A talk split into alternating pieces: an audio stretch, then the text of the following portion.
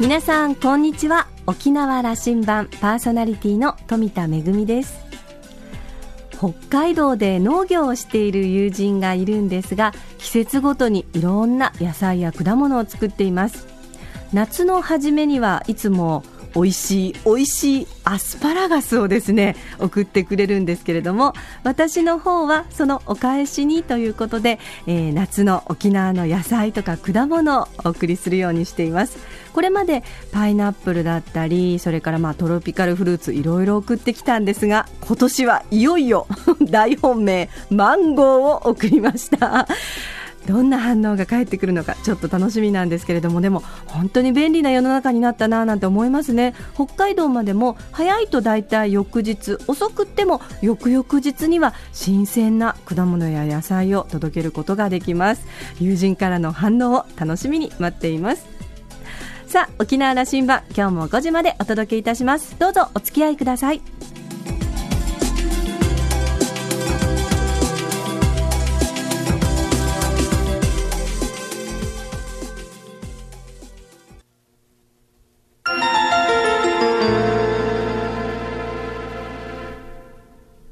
那覇空港のどこかにあると噂のコーラルラウンジ。今週は参議院議員の糸数恵子さんとラウンジ常連客で沖縄大学地域研究所特別研究員の島田克也さんとのおしゃべりです。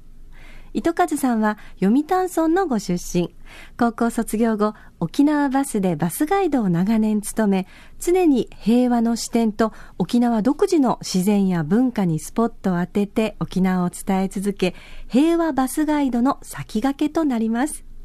その後、専門学校の講師や大学の非常勤講師を経た後、1992年、沖縄県議会議員に初当選。3期連続で務めた後、平和の一議席を訴えて、2004年参議院選挙に立候補して初当選を果たします。先日の参議院議員選挙でも当選し、議員として3期目を迎える糸数さん。決意を新たにいろんな思いを語ってくださっているようです。それでは島田さんとのおしゃべりをどうぞ。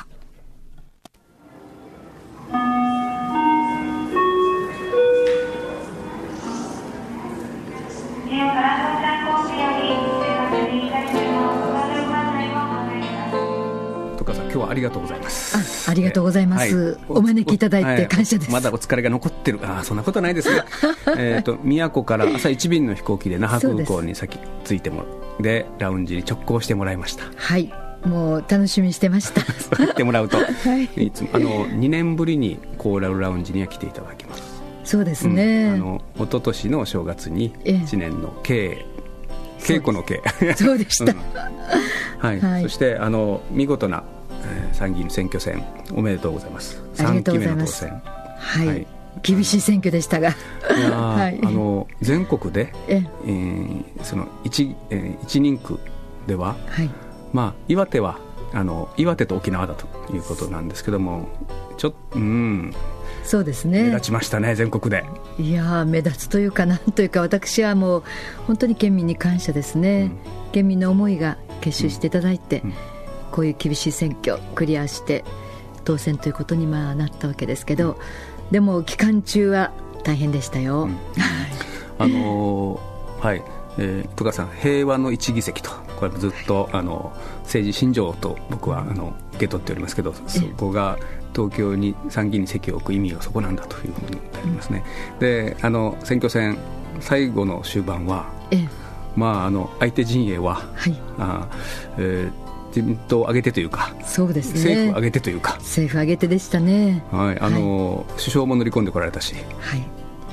なんと外務大臣と防衛大臣以外は、うん、閣僚の皆さん全員こう入られたという、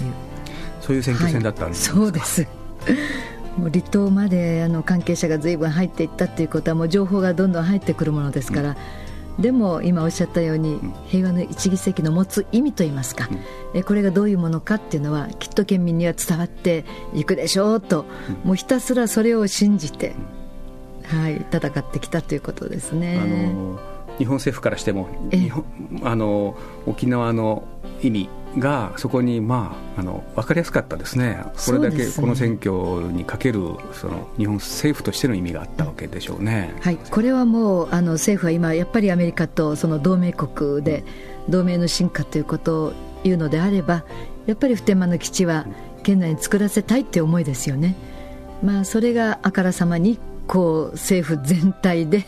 沖縄に押しかけてくるということ自体がね、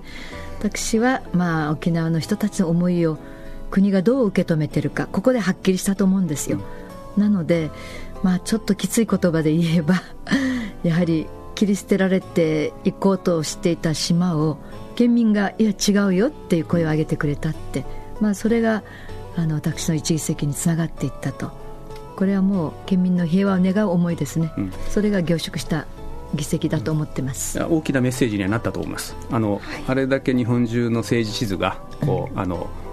色がこう一色になっていく中で、沖縄と、まあ、岩手もそうでしたけども岩手ちょっと違う意味でねうんでね、違う意味での色でしたけども、沖縄は違うとこういった。もうそれはもうやっぱり私自身もそういうことはどうしても国会の中で必要な議席だと思ってましたのでそのことを丁寧に県民に訴えて県民もそれを望んでいただいたと、まあ、そういう意味では県民の良識の勝利、まあ、そういう意味であ民主主義は沖縄にちゃんと生きてるって、うん、たくさんの皆さんからね選挙終わったらあの声をかけていただきましたのでその思いは大事にしたいなと思ってます。それでまた6年、はい、東京通いを覚悟なさっておられるわけですね。えもうあの飛行機大好きで 飛行機に乗ると逆にほっとしちゃうというね。あの自分自身のあのこうこういうラウンジと一緒ですよ、うんうんうん、自分の自由な時間、うん、そこで本を読んだりいろいろ考えたりものを書いたりしながらあの気持ちを切り替えていく。あの沖縄の私のテリトリーと国会の中でのあの壮大な力とどう立ち向かっていくかというこの2時間半。それを考えながらあの飛行機乗っていきますと羽田着いた途端気持ちがシャンとして全然違うという。そうなるほど。あの切り替えてギアチェンジする時間。そうです。あの有効に使われておられるんでしょう。あの糸川さん、えー、娘さん3人おられますよね、ええええ、そのうちのお一人は飛行機乗っておられますよね。そうです。もうはい飛行機に乗って。J、JTA に乗っておられます。そうです。もうおかげさまで職場の皆さんには大変ご迷惑をおかけしてると思うんですけど、うん、飛行機好きなんだそれは。そうなんです。うち家族みんな好きですよ、うん、で私ももちろん私がなるということでもなかったんですが、うん、あ3人のうちに誰かがこういう望みを叶えてくれたらいいなと思ったらやっぱり最後の3番目の娘が願いを叶えてくれて、もう一生懸命ですね。はい。孫がですねまだ1歳と7ヶ月ですよ。もう空を見てはあのお母さんの仕事仕事ってもう飛行機見るとそうやってあの言ってましてねあの特に私夜間飛行大好きで。はい、東京からの帰りは最終便が多いですもんね。そうです、そうです。うん、はい。あの、はい、じゃあ空港コーラルラウンジでお迎えする、また、あの、すごくフィットしたお客様なんだ。ありがとうございます。いつもお願いします。あの、糸川さん、あの、糸川先生の東京での活躍はやっぱこれも3期あの2期目ぐらいからねやっぱり、うん、あのテレビでもよく拝見するし存在感あるんですよね。あのどうでしょうか、はい、であの報道番組の深夜の番組には出てこられるしそうですね。あの、はい、発信力をお持ちになってる。であの、うん、存在感あるから沖縄の糸数が何を言うのか、うん、というのは、国会の中であるいはあの東京のその良識層の中で、大変こう注目。これあのでこういう選挙で勝ってまた行かれるわけなので、大変注目だと思います。今その深夜番組にもうすでに、うん、出てほしいというのが、うん、あの今 オファーがありますのであの積極的にそういうことは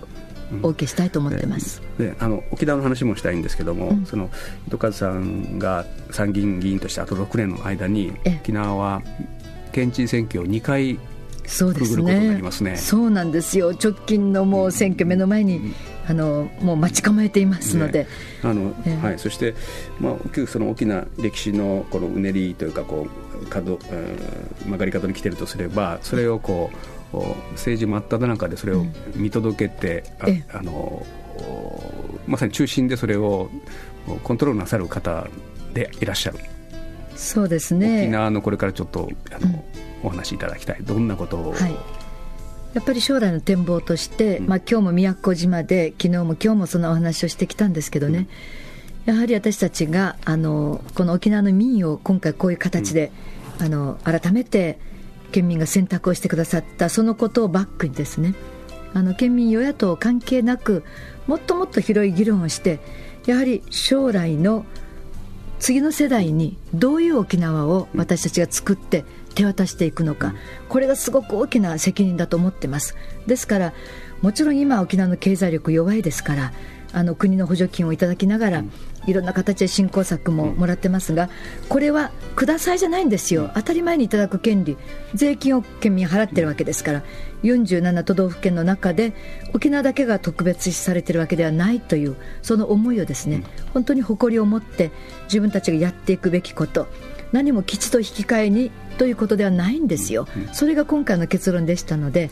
次の選挙は。ここです、もう本当にここです、だから県民の覚悟が大事ですよってずっと言ってきてるんですよね、印象として特別なことを、あのしてもらってるという印象が強すぎますね、沖縄の中で。いや、これは閣僚たちが来て、いつも言ってるからそうなっちゃうんですけど、おかしいですよ、それ、広報戦略に負けてる感がある。そういうことです、ですから広報がどれだけ大事であるか、対等平等に私たちも扱ってほしいですし、それをまた、県民がね、本当に誇りを持って沖縄のために沖縄の人たちはちゃんとその頑張ってるっていうことをやっていかないといつまでも頭を撫でられて補助金を持ってきたから国の言うことを聞けではだめですね。だから沖縄の人たちがもっともっと情報をしっかり、えー、私たちも発信をしてそれを県民が受け取って現実をもっともっとあの見ていただかなきゃだめですよ、補助金なんて。具体的な政策に落とし込んでいくのをより強化していくと。そうです、そうです、これが一番根本的なところで、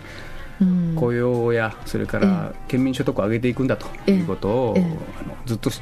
そうですね、そのそのあの政策があの大事なんだということをおっしゃってますね。そうです。ですからあの一番沖縄が経済的な自立をして怖いのは日本政府ですよ。正直に申し上げますけど、うんうん、だって今返還された跡地からどれだけ雇用が増えたか。どれだけあのやっぱりそこに収入が増えたかっていうのはもう現実に県の試算でも出てるわけですから。これをもっと丁寧に具体的に県民に伝えながら。で基地を返還させたら今度返還したところをどう活用していくかっていうのがこれからの私たちの大きな課題になるんですがあの国そのものがあの違う違うと言ってることをですねやっぱりどれだけ県民と共有して勝ち取っていくかなんですよ。勝ち取っていかなきゃいけないですから、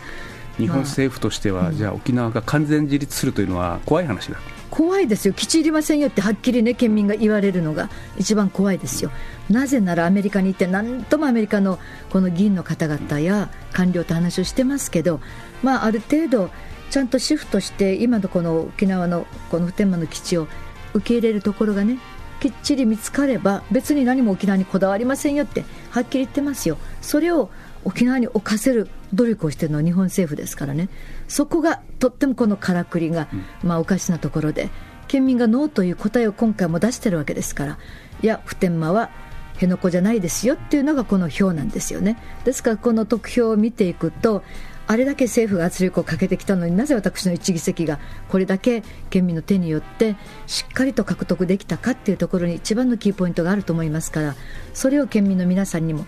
感謝しつつ、私の一議席は県民皆さんが選択したんです。だったら知事選挙に何を選択しますかっていうこと。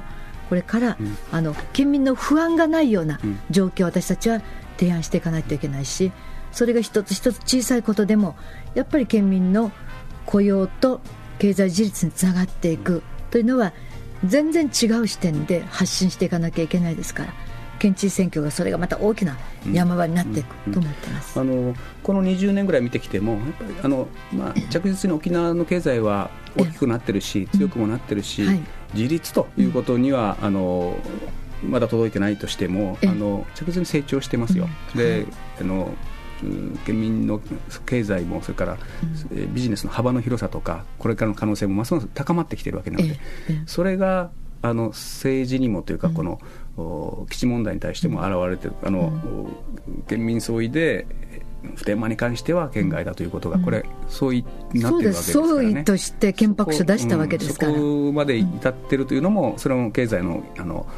裏付けもできてきてるんだと。思います、もうもう一息ですね。本当です、ですから、うん、結構、中小企業が頑張ってて、うん、必ずしも大企業じゃないですよ、あの公的な支援をいただかなくても自立して、自分たち足腰鍛えて、海外に発信しているね、うん、企業が多いんですよ。私、石垣ってすごくあの嬉しかったのは、クロレラのねあの若者たちが頑張ってるしね、うん、あれ見るとやっぱり彼らがもっともっと羽ばたいていけるように与那国でもそうじゃないですか。長命層沖縄地元でも、まあ、沖縄教育出版なんかもすごい頑張り具合がね目に見えてる、うん、そういう人たちがもっともっと増えていく、うん、これこそが沖縄の経済自立つながります。自信を持つことと。はい沖縄の県民自信を持っていただきたい。あのー糸数さんが東京と往復するのを那覇空港のこのラウンジで、あの何度もお迎えしたいと思いますよ。でね、一期一会といつもおっしゃいますね。はい、うん、あのこれから見通しながらこの一期一会最後のとあと5分ほどで飛行機出るようですから、はい、コメントを。そうですね。あの実は観光の現場に20年もいましたから、うん、出会う方々もう本当にこの瞬間瞬間をどれだけ大事にしていくかっていうのが、まあ、仕事の中で培われた私の対相手に対する思いなんですよ、ですから精一杯、まあこの瞬間本当に精一杯私自身も生き切るというのかな？精一杯力を出していく。で相手の方にも本当に喜んで沖縄から帰っていただくというね。また来たいという思いをね持っていただくというのがこの仕事の中で20年培ってきたことでこれが今の政治の世界でもあの私は生きているって思ってます。国会でもそれは一期一会なんですね。そうですそうです、はい、はい、あのいや最後の聞きたいことまた出てきた。あの戸川さんそのその若さといやあの年のことは言いません。言ってください。65歳です、はい、若さと美貌とどうあの維持しておられます。もうこれはやっぱり夫が資する部分は多いですね。食事の管理はほとんど私の夫がやってくれますし、うん、である時にはもう私のこうたまったいろんなもののはけ口、うん、もう夫ですからたたまらないと思いますよ。話を聞いてくれるんです、ね、はい、でもう一つはやっぱり子供や孫たちのこの思いですねもう孫の顔を見るとなんだか今までの疲れがパッと取れちゃう。で私自身もやっぱり前向きにいつでもあの生きていきたいっていう思いがありますので素晴らしい友人たちに恵まれてまあ一番は夫がね良きパートナーであり喧嘩相手であり 議論の対象ですけど。参考にしよう。じゃあはい、あのそのエネルギー源があればあの6年間走りきれますね、はい、沖縄のために。大丈夫です。お願いしますよ、はい、はい、しっかり健康管理しながら頑張っていきたいと思ってます、今日はありがとう、い、ってらっしゃい。また、はい、また呼んでください。ありがとうございました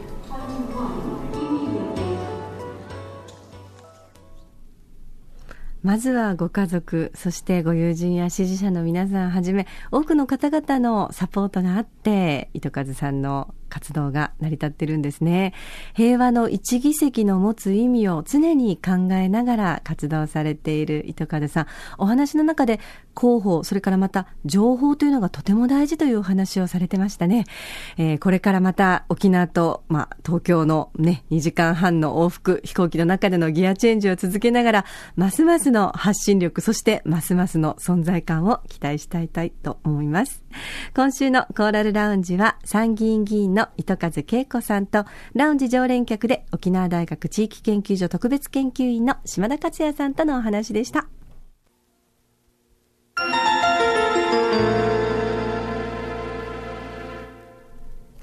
めぐみのあしゃぎだよりのコーナーです。えー、私は普段舞台の仕事をね、させていただくことが多いんですけれども、今ちょうどですね、新作の台本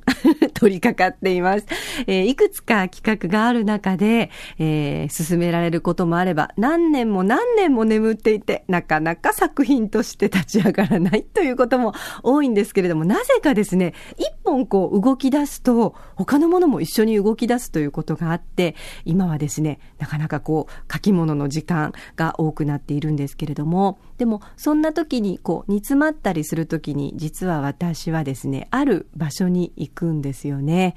えー、糸満の平和記念公園に行くことにしています。あの、いろんなことを思いながら作品を書くんですけれども、やっぱり私たち、あの、生きていく上でどうしても忘れちゃいけない沖縄の歴史のことがありますよね。原点に立ち返る、そして歴史にちゃんと目を向けるという意味でも、あの、まぶりの丘に立つことが多多いんですけれども、え先日行った時にはとっても青い海、そして雲一つない青空が迎えてくれました。なんとも言えない気持ちになりました。なんだかこう背中を押されたような気持ちになりました。今日のコーラルラウンジのお客様、糸数恵子さんも、え、現在は議員としてご活躍ですが、もともとは平和ガイドということで、多くの修学旅行生、そして県民の皆さんに沖縄の歴史を伝えてきましたよね。え、その活動が今の、えー、ね、活動を支えていらっしゃるんじゃないかなというふうに思いますけれども、え、私も原点に帰って、そして、え、沖縄の歴史から目を背けないで、どんなにドタバタしても、えー、どんなにギャグ満載の作品でも、そういったところから逃げない舞台作りをしていきたいなというふうに思っています。めぐみのあしゃぎだよりのコーナーでした。